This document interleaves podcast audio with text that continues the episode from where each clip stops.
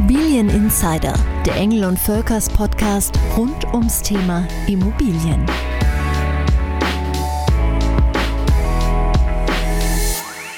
Wer die Zeitungen und Internetportale studiert, der hat das Gefühl, es gibt für Immobilienpreise nur einen Weg, und zwar den nach oben. Doch plumpe Aussagen wie Einfamilienhäuser sind in Deutschland 11 Prozent teurer geworden, greifen etwas zu kurz. Denn obwohl man meinen könnte, dass per se jedes Haus und jede Wohnung zwischen Freiburg und der Nordsee jeden Tag etwas mehr wert ist, ist das Bild in Wahrheit dann doch etwas differenzierter. Denn Corona und die Chance, mobil zu arbeiten, haben auch die Immobilien Nachfrage verändert. Welche Regionen nun im Fokus stehen und welche sich vielleicht sogar etwas entspannen, darüber sprechen wir heute. Mein Name ist Jessica Springfeld und ich freue mich auf meinen heutigen Gast Dirk Beller. Er verantwortet in seinem Bereich auch den Markt Research für Deutschland, Österreich und die Schweiz. Und der letzte Marktbericht für Deutschland, der ist noch druckfrisch. Zeit also darüber zu sprechen. Herzlich willkommen, Dirk Beller. Vielen Dank.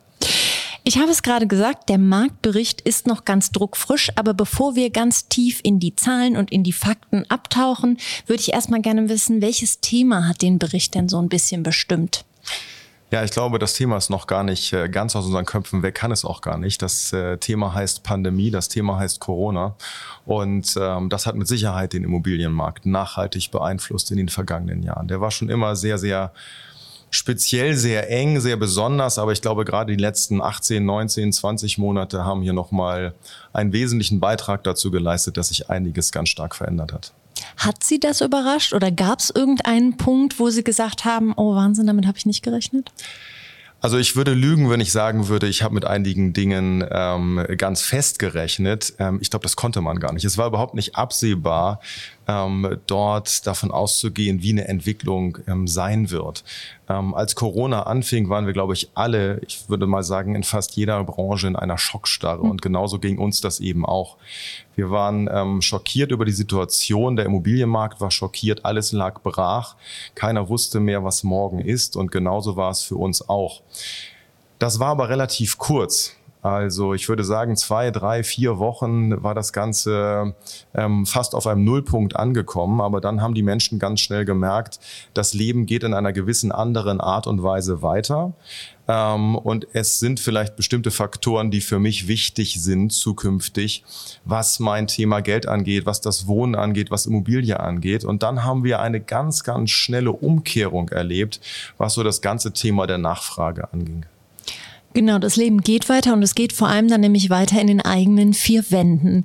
Wenn Sie jetzt ähm, vergleichen, vielleicht den Zustand jetzt von vor zwei Jahren, inwiefern haben sich die Ansprüche geändert? Nach was suchen Menschen heute, wonach sie vielleicht nicht unbedingt vor zwei Jahren gesucht haben? Oh ja, das ist spannend. Da äh, kann man tatsächlich einiges zu sagen und ich glaube, auch in den Medien liest man dazu ganz viel und tatsächlich ähm, das, was man überall so ein bisschen nachvollziehen kann, ähm, dem ist auch so. Also was, was hat den Mensch verändert? Bis vor zwei, drei, vier Jahren war es so, jeder hat gesagt, ich möchte in die Stadt rein, ich möchte möglichst ähm, äh, viel erleben, ich brauche ähm, Kultur, ich brauche äh, sensationelle Infrastruktur in der Stadt, ähm, ich muss mobil sein, ich muss alles schnell erreichen, zu Fuß raus, Restaurants, Cafés.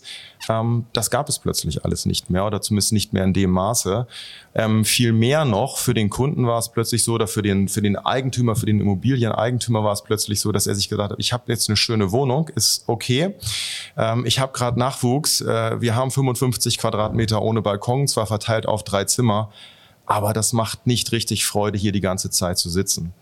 Und ähm, dieser Effekt, der ist sehr, sehr stark und sehr schnell zum Vorschein gekommen, dass die Menschen ähm, geschaut haben, was brauche ich? Ich möchte raus, ich möchte in die Natur, ich brauche frische Luft, ich möchte gerne atmen. Ähm, das klingt so ein bisschen lapidar, aber dieser, dieser, das, was dahinter steht, das ist so ganz, ganz elementar. Die Menschen möchten tatsächlich raus. Und das ist das, was wir erleben. Ich will jetzt nicht sagen, dass wir eine Stadtflucht haben. Ich glaube, davon sind wir weit entfernt. Es gibt immer noch genug Menschen, die in die Stadt hineinziehen möchten. Aber auf der anderen Seite draußen ähm, in der Natur, gerade wenn man mit Kindern unterwegs ist, ist es eben doch eine ganze Ecke angenehmer. Und ähm, das merken wir. Das heißt, Menschen möchten ins Umland ziehen. Da hilft es definitiv, wenn ich im Umland eine gute ähm, Infrastrukturanbindung habe, das heißt Bus, Bahn, öffentliche Verkehrsmittel jeglicher Art und Weise, auch irgendwelche Sharing-Modelle, die im Umland noch möglich sind, das funktioniert. Ähm, das wollen die Kunden schon haben, dass sie die Möglichkeit haben, schon noch in die Stadt zu kommen. Der Kunde hat aber plötzlich nicht mehr den Bedarf, dass er fünfmal die Woche morgens zur Arbeit fahren muss und abends zurück. Das heißt, hier habe ich eine Veränderung, ähm, dass die Kunden das etwas entspannter sehen. Und was ganz wichtig ist, und ich glaube, das hat jeder von uns in der Zwischenzeit erlebt, ähm, es gibt Menschen, die müssen plötzlich zu Hause arbeiten. Und wenn ich zu Hause arbeiten möchte auf 55 Quadratmeter, dann sitze ich im Zweifel im Wohnzimmer.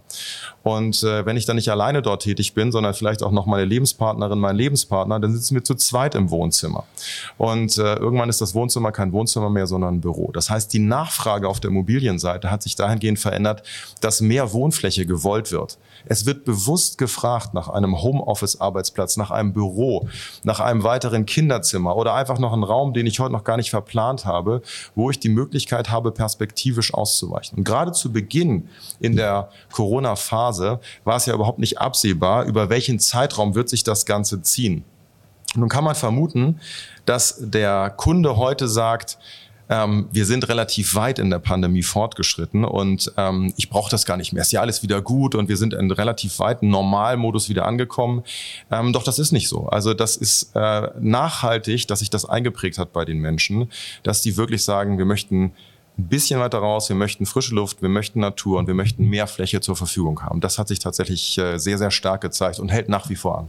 Wenn ich es also ganz zuspitzen würde, könnte man fast sagen, die Zweizimmerwohnung ist inzwischen nicht mehr für zwei Personen, sondern für eine Person, die zu Hause arbeitet. Und interessant wird es dann wirklich erst ab der Dreizimmerwohnung, im besten Fall dann ab der Vierzimmerwohnung? Ja, also vielleicht äh, muss nicht jede Wohnung eine Vierzimmerwohnung sein, weil ähm, wir durchaus auch ja äh, kleine Familien haben, auch gerade im städtischen Wohnen. Wir haben ja ähm, eine immense Steigerung auch der Single-Haushalte. Ähm, da brauche ich wahrscheinlich keine vier Zimmer, außer ich möchte mir noch entsprechend äh, Räume für sonstige Hobbys einrichten. Das braucht man natürlich nicht. Ähm, aber die Tendenz ist schon da, dass man wirklich schaut, ähm, lieber drei Zimmer als zwei ähm, und vor allem auch ein Balkon oder eine Terrasse, dass ich halt eben nach draußen mhm. rausgehen kann. Das sind ähm, eben wichtige Dinge, die nachgefragt werden und ähm, das war vor vielen Jahren eben nicht. Also ich glaube, jeder kennt einen Markt, ob es jetzt München ist, ob es Hamburg ist, ob es Berlin ist. Möglichst zentral, möglichst dicht wohnen, schnell raus vor die Tür und ich kann in die Lokalitäten gehen vor der Tür. Ähm, aber wenn ich keine Möglichkeit habe, in meinem Alltag einfach mal den Schritt vor die Tür zu machen oder mich auf den Balkon zu stellen, das sind Dinge, die einfach heute mehr gebraucht und mehr gefragt werden. Was dann ganz oft in dem Zusammenhang fällt, ist dieser Begriff des Speckgürtels. Sie haben es gerade selber gesagt, Regionen, die irgendwie noch angebunden sind, aber eben nicht mehr direkt in der Stadt. Jetzt wollen viel mehr Leute raus in diese Speckgürtel. Kann man dann auch wirklich schon an den Zahlen sehen, dass dieser Speckgürtel größer wird? Und von was reden wir da in den großen Metropolen? Sind es dann 10, 20, 30, 40, 50 Kilometer? Wie groß ist so ein Speckgürtel? Das ist eine ganz interessante Frage. Ähm, erstmal zu dem ersten Teil Ihrer Frage. Ja, die Speckgürtel wachsen, definitiv. Ähm, früher war das, glaube ich, ein dichtes Umfeld der Städte. Ähm, ein ganz schönes Beispiel finde ich in dem Zusammenhang ist München. Ähm, wenn ich von München schaue, dann ist der Speckgürtel, also tendenziell geht der bis Augsburg.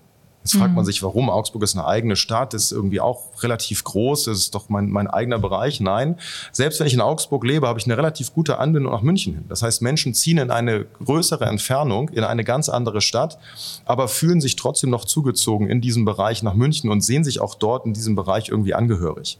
Und das sehen wir in ganz, ganz vielen Städten. Das sehen wir auch im, in Regionen beispielsweise um Berlin herum, Berlin, Brandenburg, diese gesamte Umgebung. Das sind alles Bereiche, die lagen in den vergangenen Jahren sehr, sehr stark brach. Gerade gerade die Umlandregionen. Da ist über viele Jahre nichts passiert, keine Investitionen in die Infrastruktur. Auch das ändert sich. Große Projekte, die gestartet wurden dort, viel Neubau, der gemacht wurde. Das heißt, die Menschen gehen mehr ins Umland. Die ähm, äh, Verkehrsbetriebe binden das Umland auch viel mehr an. Auch in Hamburg kann man das beispielsweise sehr, sehr gut sehen. Der, die, die, dieser Verkehrsverbund, der in Hamburg aktiv ist, schließt immer mehr Städte im Umland dazu an, die zu diesem Verbund gehören. Das heißt, ich kann mit meiner normalen Fahrkarte eben in die Stadt reinfahren und bin immer noch im Speckgürtel angebunden. Wenn man sich das anschaut vor 20 Jahren, wie da ein Fahrplan aussah einer Bus- und Bahngesellschaft, der war wesentlich überschaubarer und hatte x Zonen. Das ist heute nicht mehr. Heute bin ich in einem großen Bereich unterwegs. Ich habe eine Fahrkarte. Ich kann überall hin und selbst die Deutsche Bundesbahn wird dort angeschlossen, um eben dorthin zu kommen in diese Bereiche.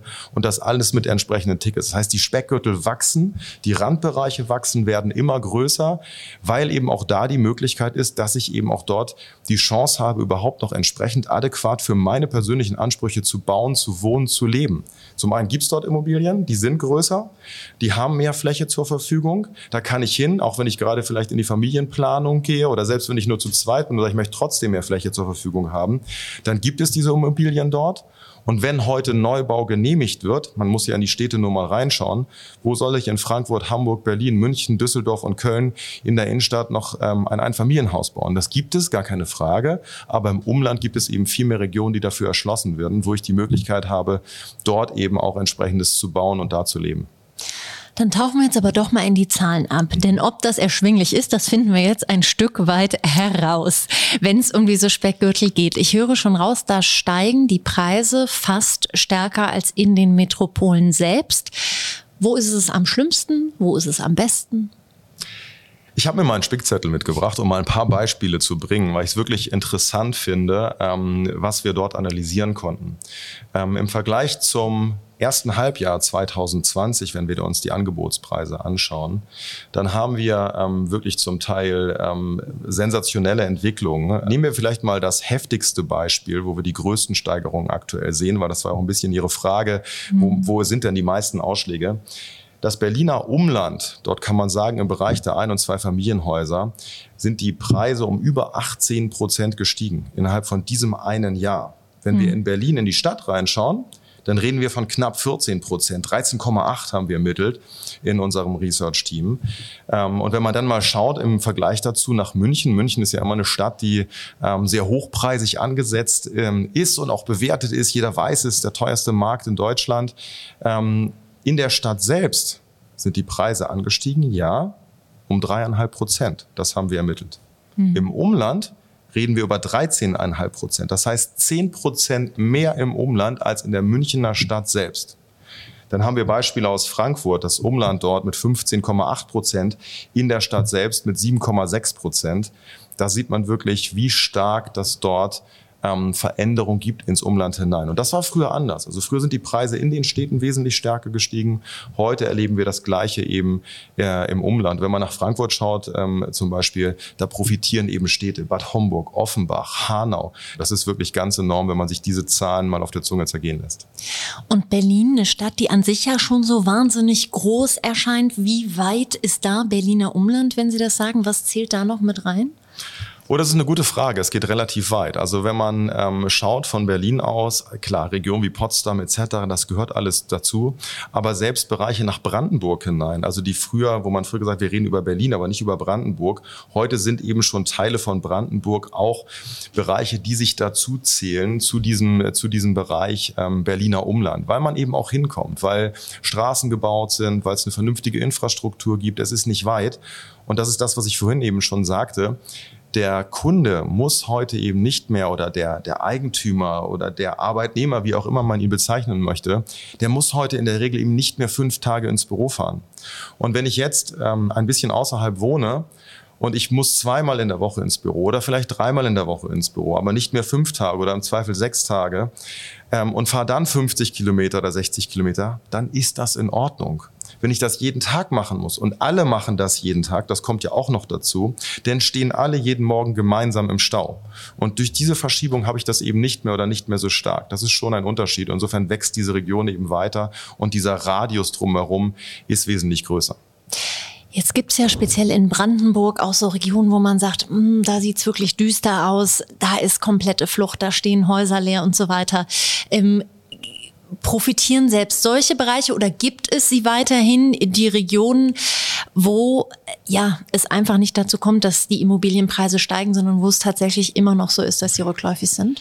Ja, also ähm, wirklich rückläufig muss man vorsichtig sein. Das kann es immer mal geben. Ähm, gerade wenn wir so in Bereiche hineinschauen, ähm, Sachsen, Thüringen, wo wir wirklich ganz, ganz weit am Rande der Republik auch sind, ähm, da fehlt dann aber auch jegliche Infrastruktur. Ähm, da gibt es durchaus ähm, ganz interessante Magazine, wo es immer sehr günstige Immobilien gibt, die angeboten werden. Da ist man manchmal erschrocken, dass äh, dort Preise aufgerufen werden, wo man sagt, da kann man eigentlich gar kein Haus für bauen. Und das ist auch richtig. Also wenn ich heute überlegen würde, ich müsste ein Haus erstellen und ich berechne das, da gibt es ja verschiedene ähm, Verfahren für, wie ich die Werte einer Immobilie ähm, berechnen kann und ich rechne nur den sachlichen Wert einer Immobilie und des Grundstücks, dann muss man sich die Frage stellen, wie kann das dafür gebaut werden? Könnte es heute gar nicht mehr, weil die Preise dort in diesen Regionen auf einem ganz, ganz niedrigen Niveau sind. Und es gibt mit Sicherheit auch einzelne Landstriche, wo die immer noch ein ganz bisschen abfallen oder einfach auf einem ganz niedrigen Level angekommen sind.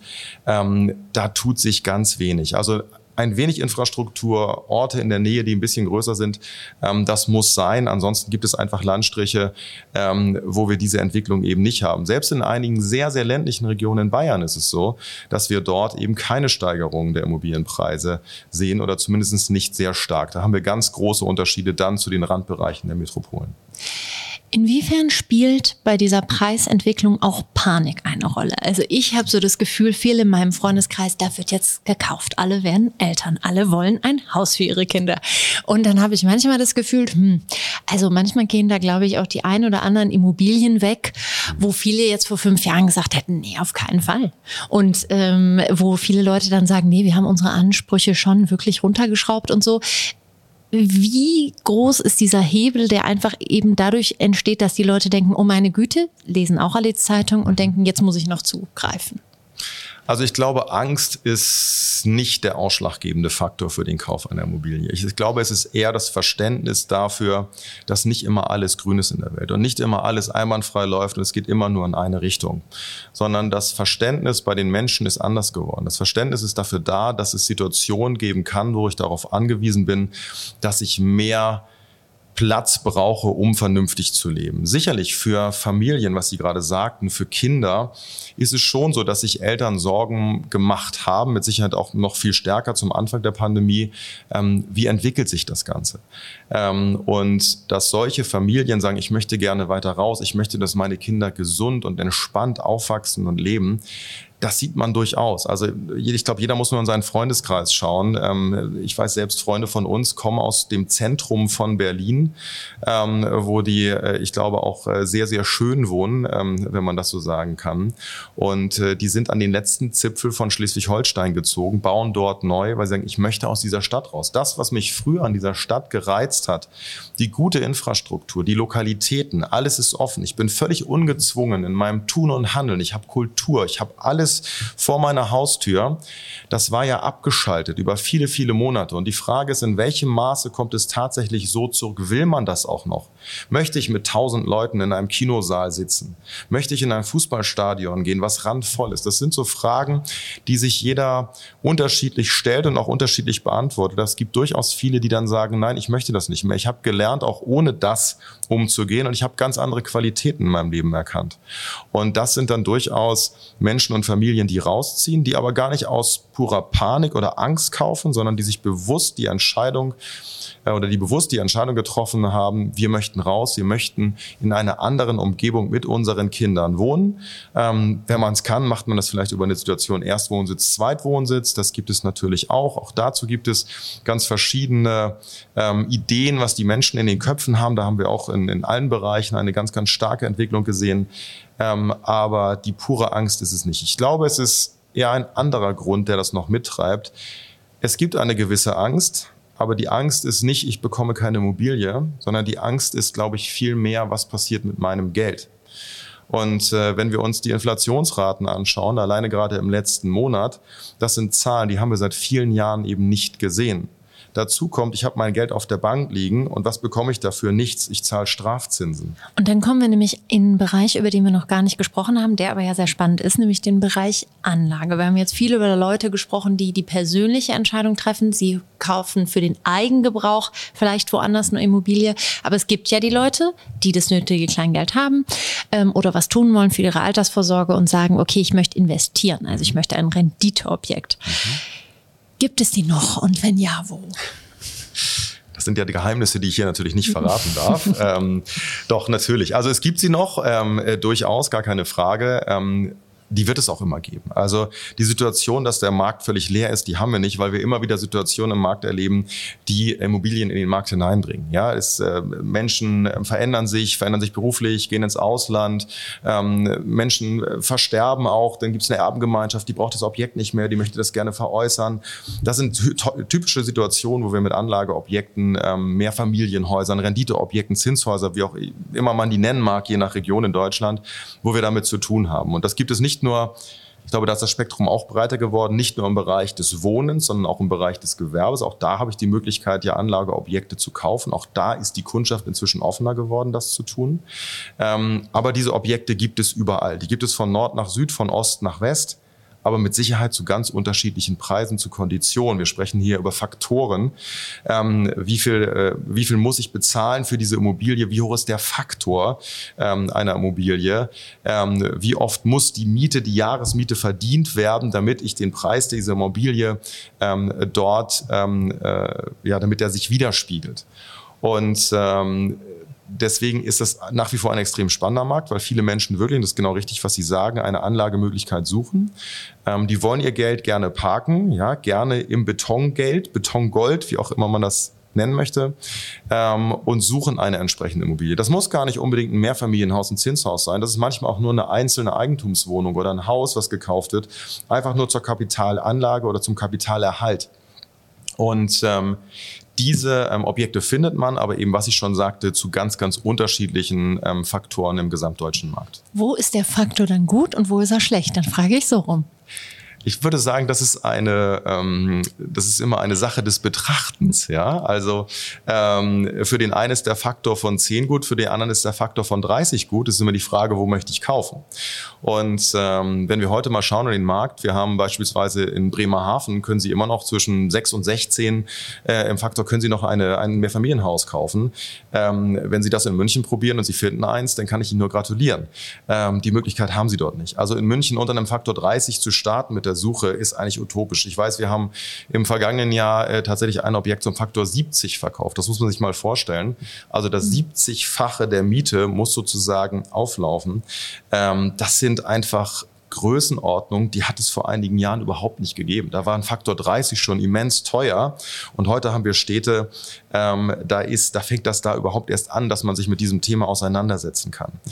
Und ähm, das ist so ein bisschen, also das ist jetzt gar kein Nord-Süd-Gefälle, sondern das ist einfach ganz unterschiedlich. Trotzdem kann für jemanden die Anlage bei einem Faktor 30 oder 40 interessant sein. Es hängt immer davon ab, was möchte ich persönlich. Und wenn ich mir, wenn es ein tolles Haus gibt, ein schönes Mehrfamilienhaus und eine tolle Wohnung, die vermietet ist als Kapitalanlage, aber ich fühle mich in München einfach wohl und ich möchte es als Kapitalerhalt haben, dann fühle ich mich mit dem Faktor wahrscheinlich besser, als wenn ich in Bremerhaven was kaufen sollte, wo ich überhaupt gar keinen Bezug zu dem Markt habe. Das heißt, es hängt immer davon ab, ähm, wo schaue ich in welchen Markt und wie ist das persönliche Verhältnis zu dem Markt. Und davon muss man das ganz stark abhängig machen. Sie haben gerade gesagt, wir haben verkauft. Und ich habe so ein bisschen das Gefühl, das ist ja auch der Punkt, wo sich der Marktbericht von Engel und Völkers vielleicht ein bisschen unterscheidet von anderen Marktberichten. Welche Zahlen ziehen Sie letztlich ran, um dann einmal im Jahr zu sagen, hier, Marktbericht Deutschland, Sie können ihn alle gerne lesen. Ja, ich glaube, wir haben einen ganz großen Vorteil ähm, in unserem Netzwerk. Ähm, wir sind in den vergangenen Jahren sehr, sehr stark gewachsen. Wir haben fast 400 Standorte im Wohnimmobilienbereich, nur in Deutschland. Das ist wirklich, ähm, ich würde mal sagen, einigermaßen flächendeckend. Welchen Vorteil bringt das mit sich? Das ist ganz einfach erklärt. Wenn ich heute in die üblichen Portale hineinschaue, dann sehe ich dort Preise. Das sind reine Angebotspreise. Das sind keine Verkaufspreise. Es mag sein, dass das durchaus ein Treffer ist. Es mag aber auch sein, dass das völlig weit entfernt davon ist. Und wir haben eben bei uns im Netzwerk die Möglichkeit, weil wir auf so einen großen Datenbestand zurückgreifen können, dass wir zum einen die Portale nutzen können. Wir haben unser eigenes Portal, unsere eigene Seite, wo wir eben auch die Angebotspreise sehen. Aber wir sehen eben dann im Nachgang auch die wirklichen Verkaufspreise. Und das können wir, und das ist dieser Vorteil, in unsere Marktberichte eben mit einfließen lassen, egal um welche Produktgattung das hier geht. Also ob es die Einfamilienhäuser, Zweifamilienhäuser sind, ob es Mehrfamilienhäuser sind, ob es Gewerbe ist. Wir haben einfach ein sehr, sehr großes ähm, Netzwerk, nicht nur in Deutschland, in der gesamten Dachregion, zum Teil auch international in der ganzen Welt. Und das ist eben der Riesenvorteil, dass wir gegenüber unseren Kunden wirklich darlegen können, was sind die echten Preise in der Region, die hier erzielt worden sind. Wenn es darum geht, was erzielt worden ist, dann könnte man ja auch mal ganz anders ketzerisch äh, fragen, wenn das gerade alles so tolle Preise erzielt, ist dann vielleicht jetzt für die Leute, die überlegen, mm, ich überlege die ganze Zeit schon, ob ich verkaufen soll, der richtige Zeitpunkt? Ähm, interessanterweise kriegen wir die Frage öfter gestellt, ob das jetzt der richtige Zeitpunkt ist. Und ähm, das ist ganz schwer zu beantworten, weil ähm, uns fehlt tatsächlich auch immer noch die Glaskugel, in die wir mhm. hineinschauen können, um zu gucken, wo gehen die Preise noch weiter hin. Was wir momentan schon sehen in einigen Großstädten, dass die Preise eben, ich hatte es vorhin an ein paar Beispielen auch genannt, nicht mehr so stark steigen wie vielleicht noch vor einigen Jahren, sondern eher im Umland. Ähm, wenn ich also schon ein Investment dort getätigt habe, ich habe die Immobilie über viele Jahre und ich überlege tatsächlich, diese zu verkaufen, dann sollte ich zumindest mir mal das ähm, oder die Gelegenheit nutzen, in ein Gespräch zu gehen mit einem Berater und das für meinen Markt zu analysieren. Es kann durchaus der richtige Zeitpunkt sein, jetzt eine Immobilie zu verkaufen um dann zu schauen, was mache ich dann. Die Problematik, die ich natürlich habe, ist, was tue ich zu dem Zeitpunkt mit meinem Geld. Aber auch da hat man eben Möglichkeiten zu sagen, es gibt ja alternative Investments, die man hierfür durchaus nutzen kann. Ähm, es gibt Anlagen im Immobilienbereich, wo ich nicht mehr direkt in eine Immobilie investiert bin, sondern ich mache das meinetwegen irgendwie im Fondsbereich. Da gibt es unterschiedlichste Produkte, Crowd Invest, also tausend verschiedene Beispiele, glaube ich, die man hier aufzählen kann, wo man trotzdem investiert bleiben kann.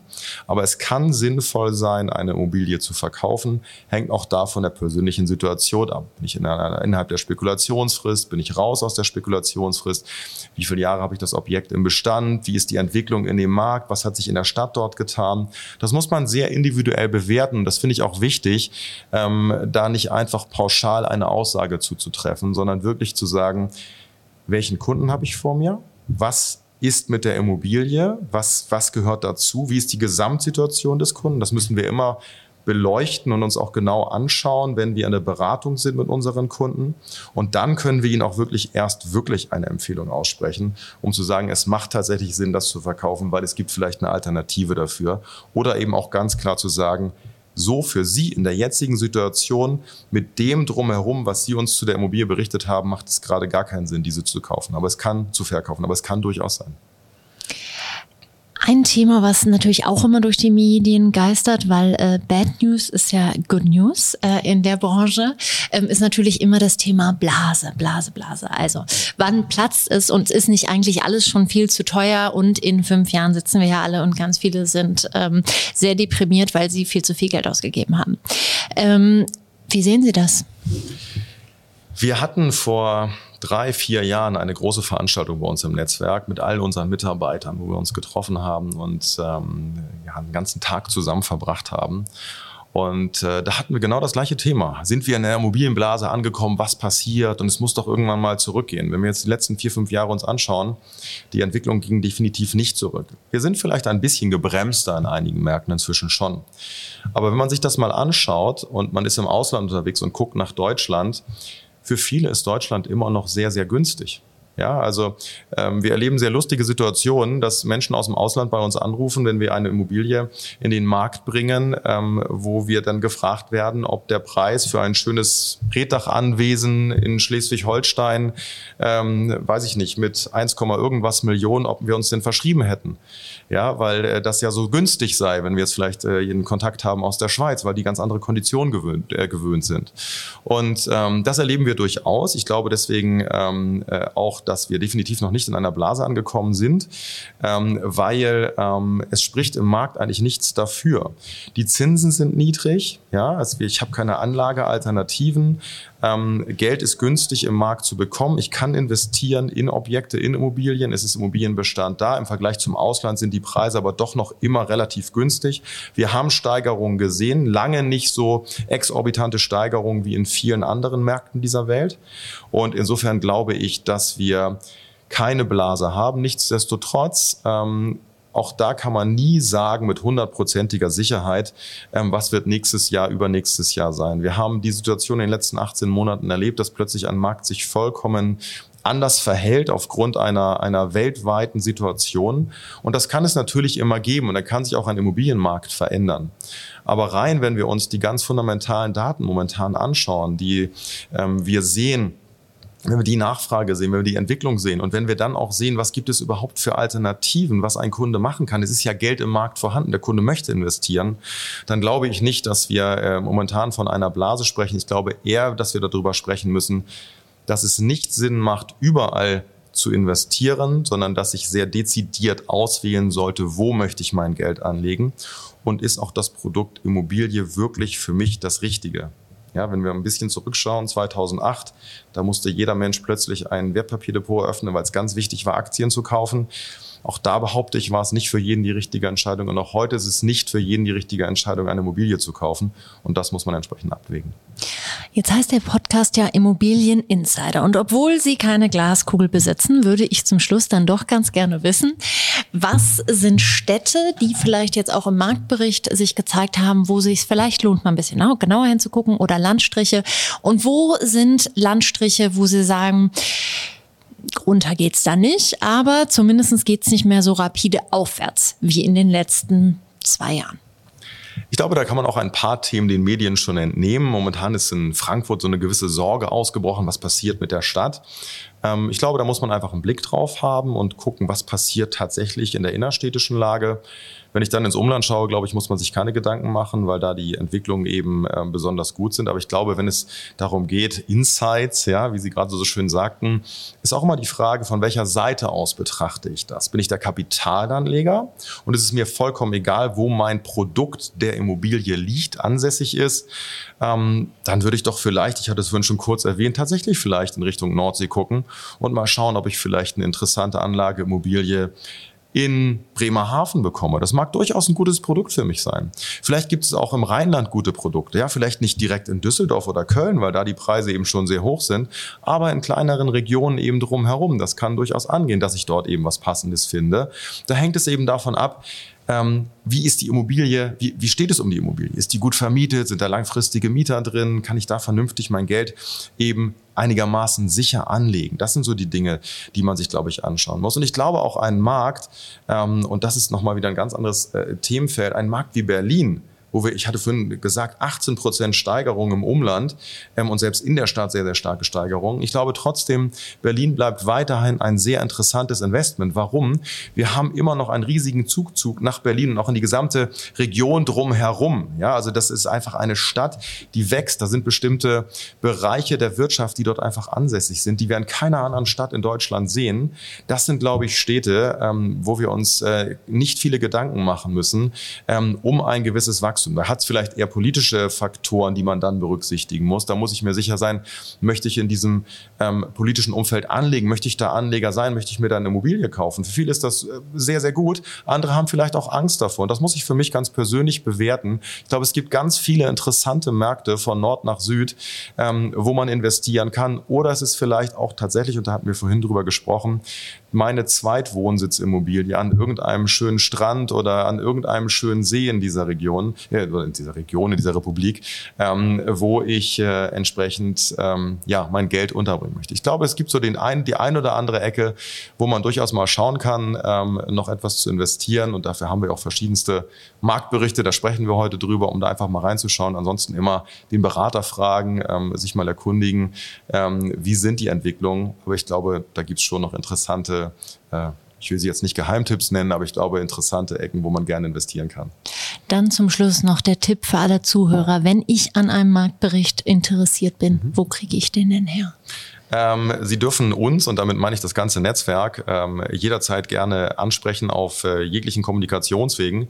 Das heißt, wir sind zu erreichen über unsere Landingpages. Ähm, äh, jeder Standort hat eine eigene Landingpage. Wir sind über eine Zentralseite zu erreichen. Unsere Berater sind telefonisch zu erreichen, selbstverständlich in all unseren Shops, so nennen wir diese Immobilienshops. Da sind wir zu erreichen einfach die Berater dort ansprechen, ähm, eine Nachricht hinterlassen, ähm, eine E-Mail schreiben und dann senden wir unseren Kunden diese Informationen sehr, sehr gern zu, beraten dahingehend auch. Also da sind wir, glaube ich, einigermaßen gut zu erreichen in Deutschland, wo der Kunde diese Information von uns abfordern kann. Vielen lieben Dank, Herr Beller, für diese tiefen und spannenden Einblicke in den Immobilienmarkt. Wir werden das natürlich alle weiter beobachten. Ja, und freuen uns dann spätestens im nächsten Jahr auf den nächsten Marktbericht. Ähm, bis dahin, ja, schauen wir einfach mal, wo es hingeht. Vielen lieben Dank Ihnen und Ihnen, liebe Zuhörer, fürs Zuhören.